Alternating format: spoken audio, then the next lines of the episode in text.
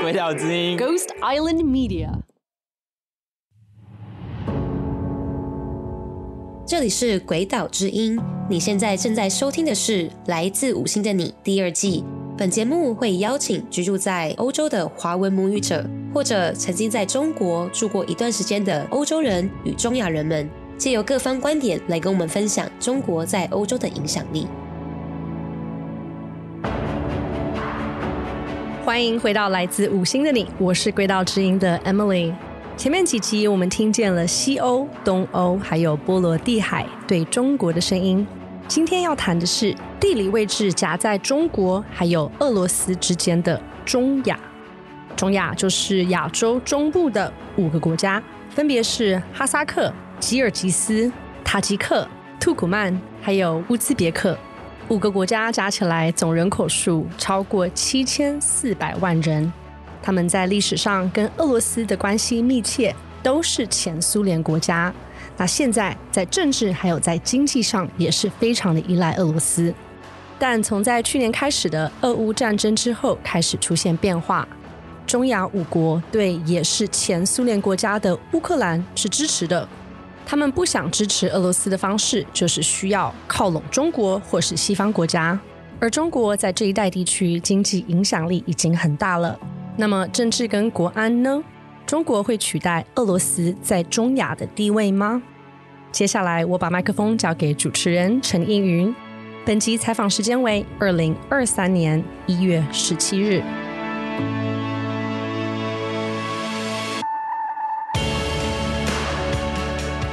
大家好，我是鬼岛之音来自五星的你第二季的主持人陈映瑜。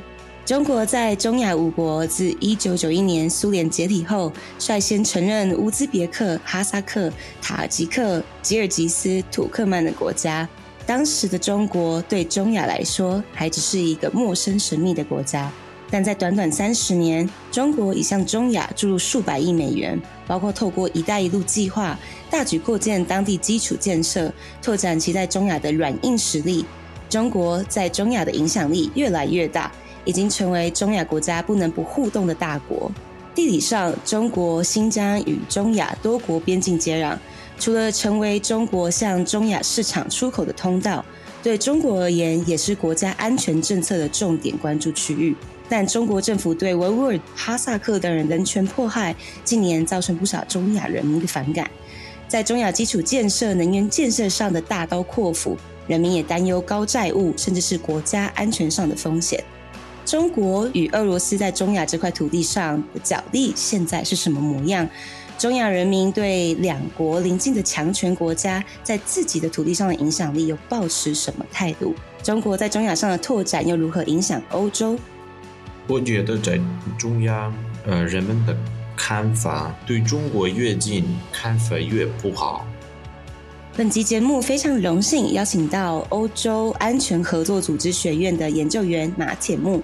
马铁木来自人口三千四百万的中亚国家乌兹别克，他在苏联解体后五年出生，十七岁时到俄罗斯的首都莫斯科念区域研究，也曾驻中国北京修读硕士，专攻中国在中亚的影响力。他同时也是卡内基政治学院的研究员。战争爆发后，俄罗斯政府将他们的研究中心关闭，他也被迫离开俄罗斯。目前在乌兹别克、伊斯坦堡、欧洲等地持续他的工作。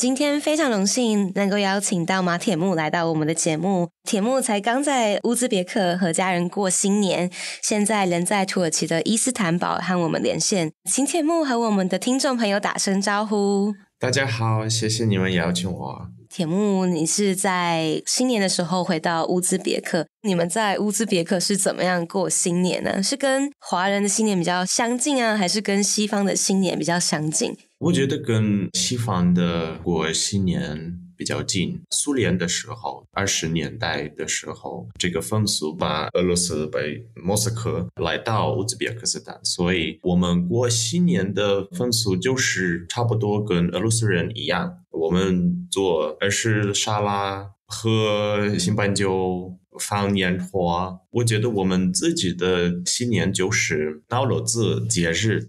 这是三月二十一号的节日，我们欢迎春天的节日，这是我们自己的新年。对中亚国家来说，这个节日我们过已经三千年以上。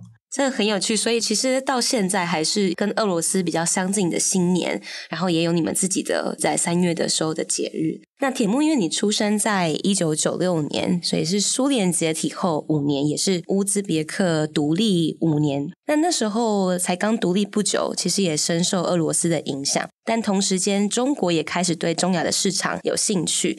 在两个大国的影响之下，你自己在乌兹别克出生长大，是一个怎么样子的生活？撒马尔罕，我出生的城市，这是呃乌兹别克斯坦的第二个大的城市。对我来说，我小的时候最重要就是身边的人。可以说我在撒马尔罕过得非常 呃好的时间，因为撒马尔罕的天气非常好，我们有很多太阳，加上撒马尔罕是一个中亚的最古老的城市之一，有三千年多的历史，有好多美丽的名胜古迹，所以我小的时候很开心。加上我觉得撒马尔罕是一个多民族的城市，所以我们从小时候有广阔的眼界。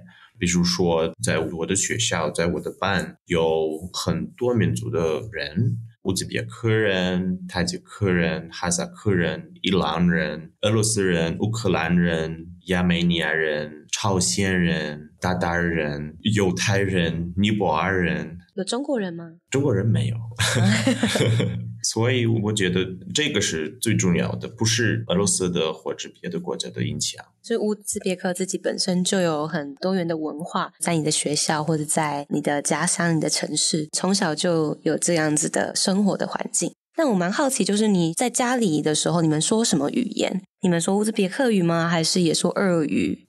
这也是一个复杂的 问题，因为在撒马尔罕，塔吉克语是很通用的，所以我们在家里说塔吉克语，在外边我说乌兹别克语，在学校我学俄语和英语，然后在大学 我开始学了中文。哇，所以从小因为不管是地理位置，或者说本身国家的这种多元性，所以从小就有很多种不同的文化跟语言在你的生活之中。在当时对中亚国家来说，其实中国几乎是陌生人，就像在学校里面，其实也很少中国学生的身影。但近年来，中国在中亚国家的拓展也越来越大。那你在乌兹别克的家人是怎么看中国的呢？老实说，我在家庭我们没有讨论中国，但是我第一次跟中国介绍就是在家，在学校的时候，放学后我常常去我奶奶家跟她做作业，等着我爸爸妈妈下班来接我回家。然后我奶奶喜欢各种各样的电视剧，其中有一个中国的翻译成乌兹别克语。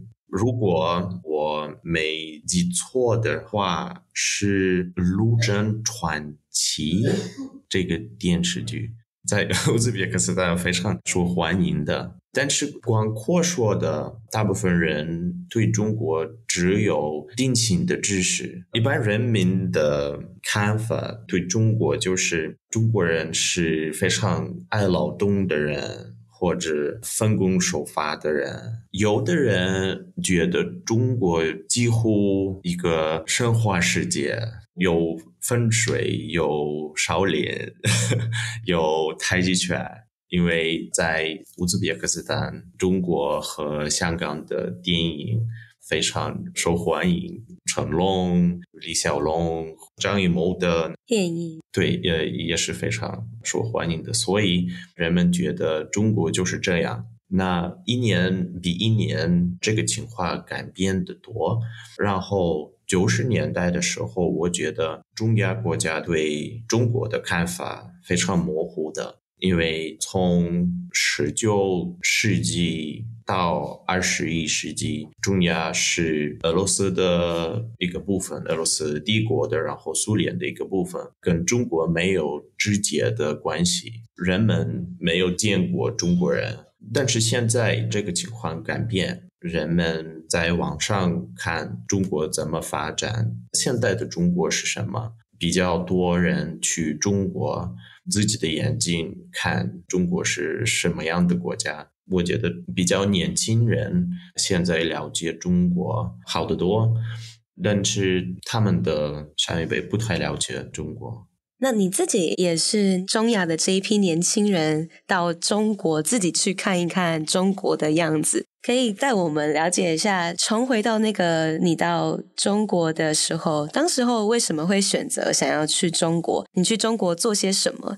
然后在当时的生活又是怎么样子？老实说，我从小没有梦想去中国学习中文。对我来说，中文就是一个巧合。因为我大学的时候，我以前想选日本语，然后我考上了的时候，我们的老师说，这年我们没有日本语，只有中文，所以我。我没有选择，但是呃，现在我，很开心，我选了中文，因为我觉得中文是一个非常呃有意思的语言，我喜欢学中文，但是我的中文不太好。我第一次去中国就是二零一四年，我跟我的同学一起去广州。参加学生们一个会议，在广州外语大学。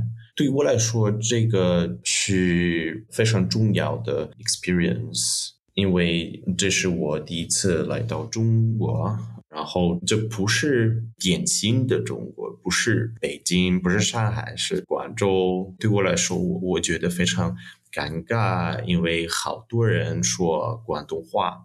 这时候我真的不知道广东话是那么通用的，然后我开始呃学一点儿广东话，但是现在我 把什么都 忘记了。第二次我来到中国就是二零一八年，这次我当研究生。在对外经济贸易大学，这个是莫斯科国际关系大学跟对外经贸。一年我学习在莫斯科，一年在北京，加上我在卡内基政策中心实习，我们卡内基中心的北京分部，所以我过了一年在北京。老实说，我非常喜欢北京。我跟很多人介绍了，因为这时候这个是疫情大流行以前，然后在北京有很多外国人，有很多记者，工作在各种各样的国际组织的人。那对我来说，我觉得这个一年加深了我的中国的了解，我认识了好多非常重要的人。我跟他们现在也有联系，但是肯定有的是我在北京不喜欢网络，因为你应该用 VPN，但是有时候 VPN 不工作，因为两会的时候或者别的非常重要的大会的时候，所以在那时候是 VPN 就不能用，是不是？对。我在我的手机有五六个 VPN，什么都不能用，因为 两会的时候他们把什么都关闭。然后学习的时候有很多审查，我们不能讨论，比如说天安门或者中国在新疆的政策。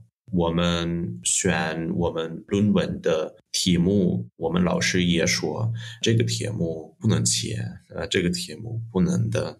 比如说我的题目在北京的空气污染，然后在我的论文有一个地图，空气在中国各种各样的城市是怎么样的，这个地图。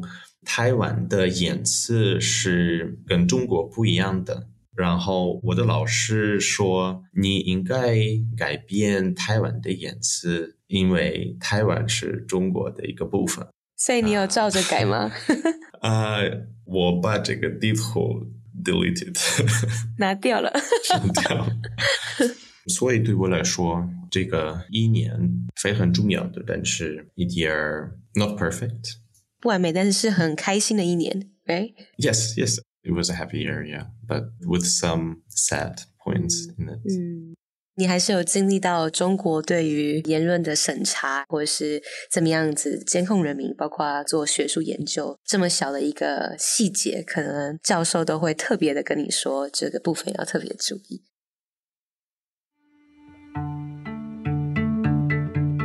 但我自己是蛮好奇，你在中国北京一年的时候，有蛮多也来自中亚的人在那边读书或工作吗？可能近年来中亚的人到中国工作读书是一个流行吗？对，疫情大流行以前，从中亚很多人去中国学习，比如说从哈萨克斯坦和吉尔吉斯坦两个国家跟中国有接壤。从这两个国家，两三万人多来中国，每一年学习在各种各样的学院。但是乌兹别克斯坦跟中国没有接壤，所以从乌兹别克斯坦来到中国的学生比较少。我在那个对外经贸大学学习的时候，这个大学有很多中亚国家的学生们，连杜克曼也有。因为杜克曼是非常管的国家，跟朝鲜一样。杜克曼就非常封闭的国家。对，他们的学生们来到中国学习，但是他们学习的大部分就是 technical specialization，not humanitarian，都跟比较技术啊相关的领域。对，社会科学类的就不太会是这方面的专业这样。但是在中亚国家经济情况不太好，所以很多人去别的国家当外籍工人。中亚的大部分工人去俄罗斯工作，比如说从乌兹别克斯坦，每一年三四百万人去俄罗斯工作。但是中亚国家人没有机会来到中国工作，因为。中国不欢迎外国人来工作，有越来越多的中亚的人会到可能中国读书啊之类的。那你们在跟当地的人互动的时候，他们怎么看中亚？这也是一个 复杂的问题，因为去中国学习的人，他们了解中国比别的人了解的更好。但是在中国，他们的看法并不客观的，因为在中国，老师们不能说客观的东西，所以这些人的中国看法就是有一点 perfect, idealistic，太过理想的。啊、呃，太理想的，他们觉得中国完全没有问题，他们觉得共产党知道。中国怎么应该发展？怎么解决所有的问题？但是这也是一个问题，因为很多学生们会回来中亚，然后他们在国际关系、在别的 media 工作，然后他们的对中国的看法对中亚的政策有很大的影响，所以这也是一个复杂的问题。你自己因为有在俄罗斯的经验，然后也有在中国的经验，是什么让你想要专门研究中国跟中亚的关系？我觉得最重要的就是中亚是内陆的地区，中亚没有海口，没有出海口，没有出海口，所以对中亚来说，跟中国跟俄罗斯联系非常重要。但是，一般这个是非常重要，一般风险也是很高，因为这个大国家有很大的影响的时候，有时候中亚国家没有机会发现他们自己的政策，他们人口希望的发展，他们没有机会选自己的发展道路，因为他们在中国和俄罗斯的。很大的影响下，所以两边的国家对于中亚的国家都有很大的影响。如果他们要发展民主、发展自己的一条路，其实都还是非常的困难，因为会受到不管是两个国家的影响，甚至是控制。所以这也是让你会觉得对这个领域很感兴趣的原因吗？对，但是这个中亚的欧民社会不太喜欢这个情况，在各种各样城市，欧盟社会他们开始反对中国或者俄罗斯的影响。比如说，二零一六年在哈萨克斯坦有很多抗议，反对中国的抗议。因为好多中国的公司来到哈萨克斯坦的时候，他们 don't follow ecological rules。啊，他们没有去遵照这些生态的规定。对，and also they are a part of corruption schemes。嗯，然后同时他们也是这整个贪污网络的一个部分，所以会有很多人上街抗议，因为有很多中国公司到中亚来开发。但是第一个没有遵守生态环境的规范，第二个就是贪污。对，加上最后几年维吾尔人的故事，也是一个 reason for people to protest。反对中国。反对中国，对，因为在哈萨克斯坦和吉尔吉斯斯坦有很多人在新疆有的亲属。他们自己知道在新疆的事情是什么样的，所以他们反对中国。比如说，在中国大使馆的外边，差不多每一天有人反对中国的新疆的政策，所以这也是一个非常重要的问题。因为在哈萨克、吉尔吉斯，他们可能自己的家人或者亲人在新疆，所以他们直接的有身边的人在新疆遭到人权迫害，所以在这几年有越来越多在中亚的人民反对中国在境内的开发，还有中国在新疆对呃维吾尔人的迫害。根据中亚数据调查公司气压计在二零一七年到二零二一年的民调，就发现说，其实中亚受访者对中国的好感度是稳定下滑。比如说，在哈萨克和乌兹别克，受访者对中国的看法是越来越负面，然后也有越来越多比例的受访者是担心他们国家不断增长的这个债务，还有长期租给中国人的这个土地会带来负面的影响。那也有因为中国政府在境内迫害维吾尔人，造成中亚人民的反感。从二零一九到二零二零年，其实中亚有超过四十场的反中国扩张的抗争。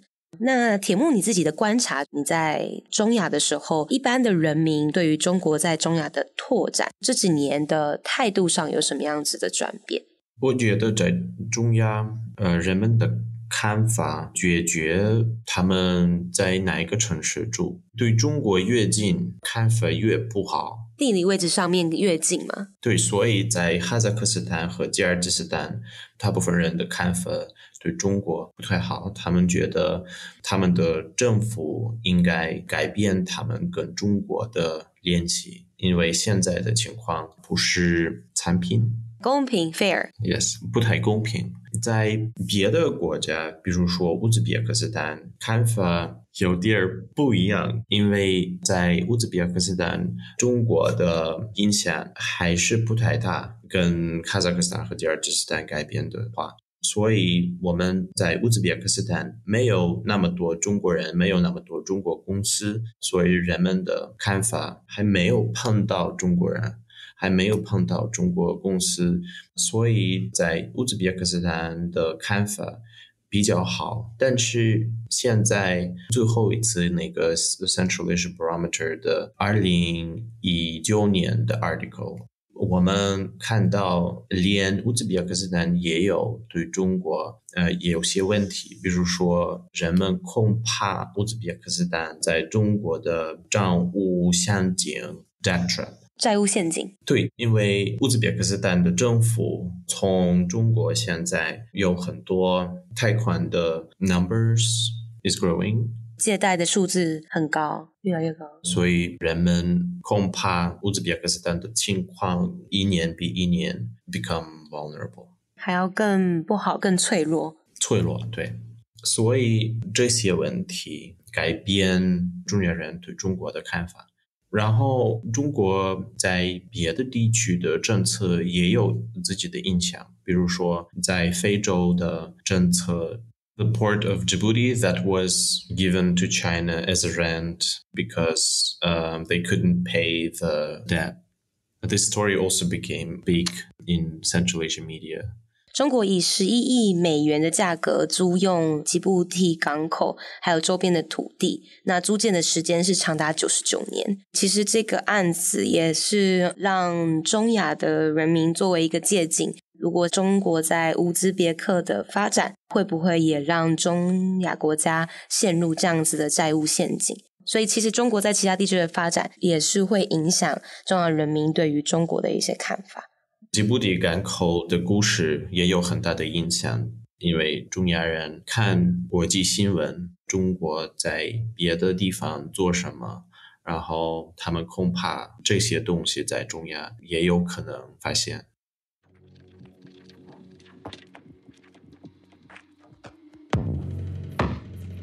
其实，在中亚的不同国家，慢慢的对于中国在当地的影响越来越有感，可能不一定完全是负面的，但至少是可能越来越注意到中国在中亚开发的这个野心。那很多人一方面会觉得，好像俄罗斯在中亚的影响有减少的趋势。甚至有一些专家提出说，说中国会不会取代俄罗斯在中亚的位置？那你自己是怎么看？你会如何形容现在俄罗斯和中国分别在中亚的影响？你觉得中国在未来几年有可能会取代俄罗斯在中亚的影响力吗？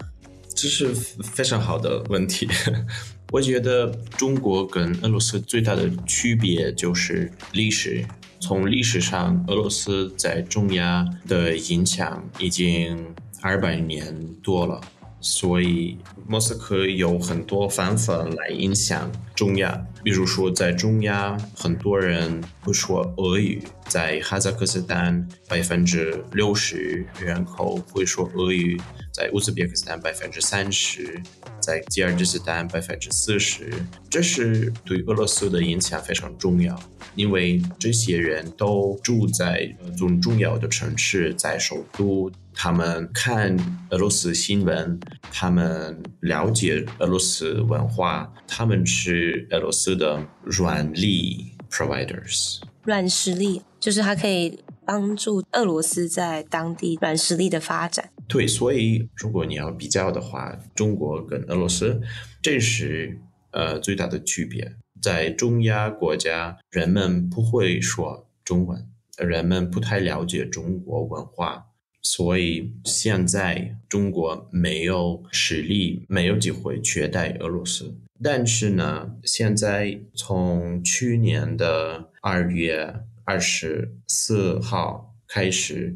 俄罗斯的影响开始改变，因为在中亚国家，人们看俄罗斯的战争，很少人在中亚 support Russia，支持俄罗斯。嗯，因为战争从中亚的看法是非常殖民的，殖民地。Yeah，因为乌克兰跟中亚国家时候的俄罗斯帝国的。殖民都是前苏联国家嘛？对，所以他们现在 associate themselves with Ukraine，更理解乌克兰的冲突，他们能 put themselves in the shoes of Ukrainians，更能够了解、理解他们的心情跟处境。对，所以很少人支持俄罗斯。对我来说，这个是非常重要的 tendency。未来俄罗斯的影响。越来越少在中亚国家。那就像你有提到的，大部分在中亚其实有蛮多的人还是讲俄语的。那中国其实也有意识到这件事情，所以从二零零零年的时候就在全球各地设立孔子学院。那包括在哈萨克还有吉尔吉斯两国，分别在二零零七年跟二零零九年有建立首家的孔子学院。那到目前为止，已经有大概十几家的孔子学院。虽然说可能跟学习俄语的人或是会俄语的人比起来，还是落差非常大，但可以看到中国也有意识到自己在软实力上面可能跟俄罗斯还是有很大的一个差距。那刚刚其实也提到关于这场战争怎么样影响中亚的人民在当地对于俄罗斯的看法，也因为都是前苏联国家，所以其实更能够理解乌克兰现在面临的处境，在。战争爆发的时候，二零二二年二月二十四日，当俄罗斯全面入侵乌克兰的时候，铁木，你人在哪里呢？你是在莫斯科吗？我去年二月二十四号就是在莫斯科。我五点之后起床，打开我的手机，打开新闻，然后好多朋友们、别人给我写传讯息给你。Yeah, it was shocking.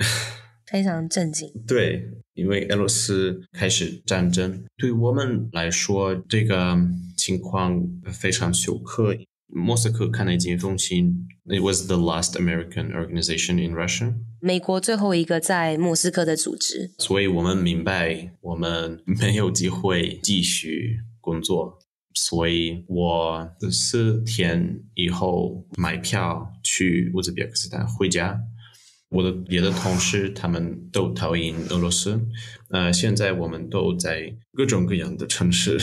现在我在土耳其，别的同事在欧洲、美国。但是这个春天，我们想在德国打开我们的新中心，然后去德国继续工作，继续这个 Eurasia 欧亚大陆这块的研究。Yeah. 所以目前会把中心从莫斯科预计是会移到德国。你的同事怎么看这场战争呢？他们都是俄罗斯人，他们在莫斯科出生的，他们也是非常 shocked，嗯，也很震惊。他们不支持俄罗斯，不支持普京。They had to leave everything in Moscow，离开莫斯科，离开他们的家。因为我觉得我是非常 lucky。因为我需要改变我的计划，但是我不需要离开我的家。对我来说，莫斯科是非常有意思的、非常好的城市，但是对我来说，这不是非常难问题，离开莫斯科。但是对他们来说，他们的家，他们在那儿长大了，他们的父亲、朋友们什么都在莫斯科，在俄罗斯，所以对他们来说，我觉得是非常难过、非常不容易的 experience。因为其实这场战争让中亚的人民重新去思考跟俄罗斯的关系。中国其实在这一次的战争偏向是支持俄罗斯的整个在战争里的论述。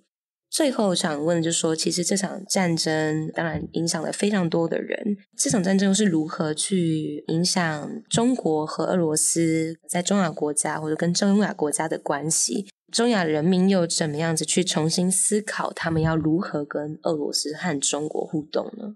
很多人现在觉得俄罗斯是软弱无力的国家。然后在中亚，俄罗斯会慢慢的失去它的实力，它的影响。然后这个地区会把中国 conquered 或者 replaced。对我来说，这个是过度简化。我觉得现在俄罗斯还是有很多方法影响中亚。这个情况一年内不能改变，五年内也还不能改变。我觉得。中亚希望改变这个情况的话，他们需要二十年，呃，五十年都，因为俄罗斯的影响太大了。那老实说，觉得中国没有帝国的野心。中国其实没有野心去取代俄罗斯在中亚的的位置。嗯。中国没有野心去取代俄罗斯的位置在中亚。我觉得在最近未来，中国和俄罗斯在中亚可以更多合作。嗯，有可能在未来，中国跟中亚国家会有更多的合作。因为到今天，中国跟俄罗斯有很多密切的问题，密切。伙伴问题， China and Russia have common interests with each other, but also in Central Asia. And they will not be fighting with each other because of Central Asia, because Central Asia is not in the priority of their bilateral relationship. 中国和俄罗斯其实，在中亚国家的发展，其实是有一些共同的兴趣。那他们也不会希望在中亚这块土地上面彼此斗争。对两边国家来说，都并不是最主要的优先顺序。中国跟俄罗斯在中亚有共同的兴趣，所以他们在最近的未来不想彼此斗争。今天非常感谢铁木来到我们的节目。那铁木也在乌兹别克、在俄罗斯、也在中国都有生活或是有工作、读书的经验。那他也跟我们用他自己亲身的观察，从中亚国家，从乌兹别克从苏联独立之后的发展。那虽然说中国在中亚国家的影响力越来越大。但是，其实俄罗斯在中亚国家的影响是根深蒂固的，不管在文化、在语言、在整个历史的脉络上。所以，整个在软实力上面呢，也许中国跟俄罗斯其实还是有一个很大的落差。但是，可以看见的是，中亚人民对于中国在中亚当地的发展有越来越多自身的看法，尤其是越接近中国的国家哈萨克、吉尔吉斯。对于中国在新疆对维吾尔人、对哈萨克人的人权的迫害，有越来越多的反感，所以中国在中亚的发展上面，其实还是有一定的阻碍。那在俄乌战争爆发之后，中亚人民对于乌克兰的处境也有高度的同情。所以，中亚怎么样去面临俄罗斯跟中国两个大国在当地的发展跟影响，已经决定怎么样子跟两国做未来的合作还有互动，也是一个重要的接下来可以持续关注的关键。非常谢谢铁木今天来到我们的节目，也谢谢你尽可能的用中文跟我们分享你自己的亲身经验，还有你自己的看法。非常感谢你，非常感谢你。不知道什么时候你们听这个录音，但是拜早年，身体健康，万事如意。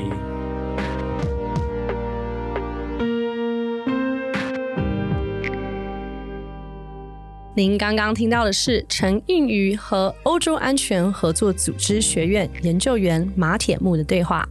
今年五月，中国预计要跟中亚五国的元首一起举办个联合高峰会，这会是史上头一次。可以看到中国在中亚扩大影响力的野心。一边是俄罗斯，一边是中国，中亚五国在共产大国的包围中，之后会做什么样子的选择呢？来自五星的你，我们下周见。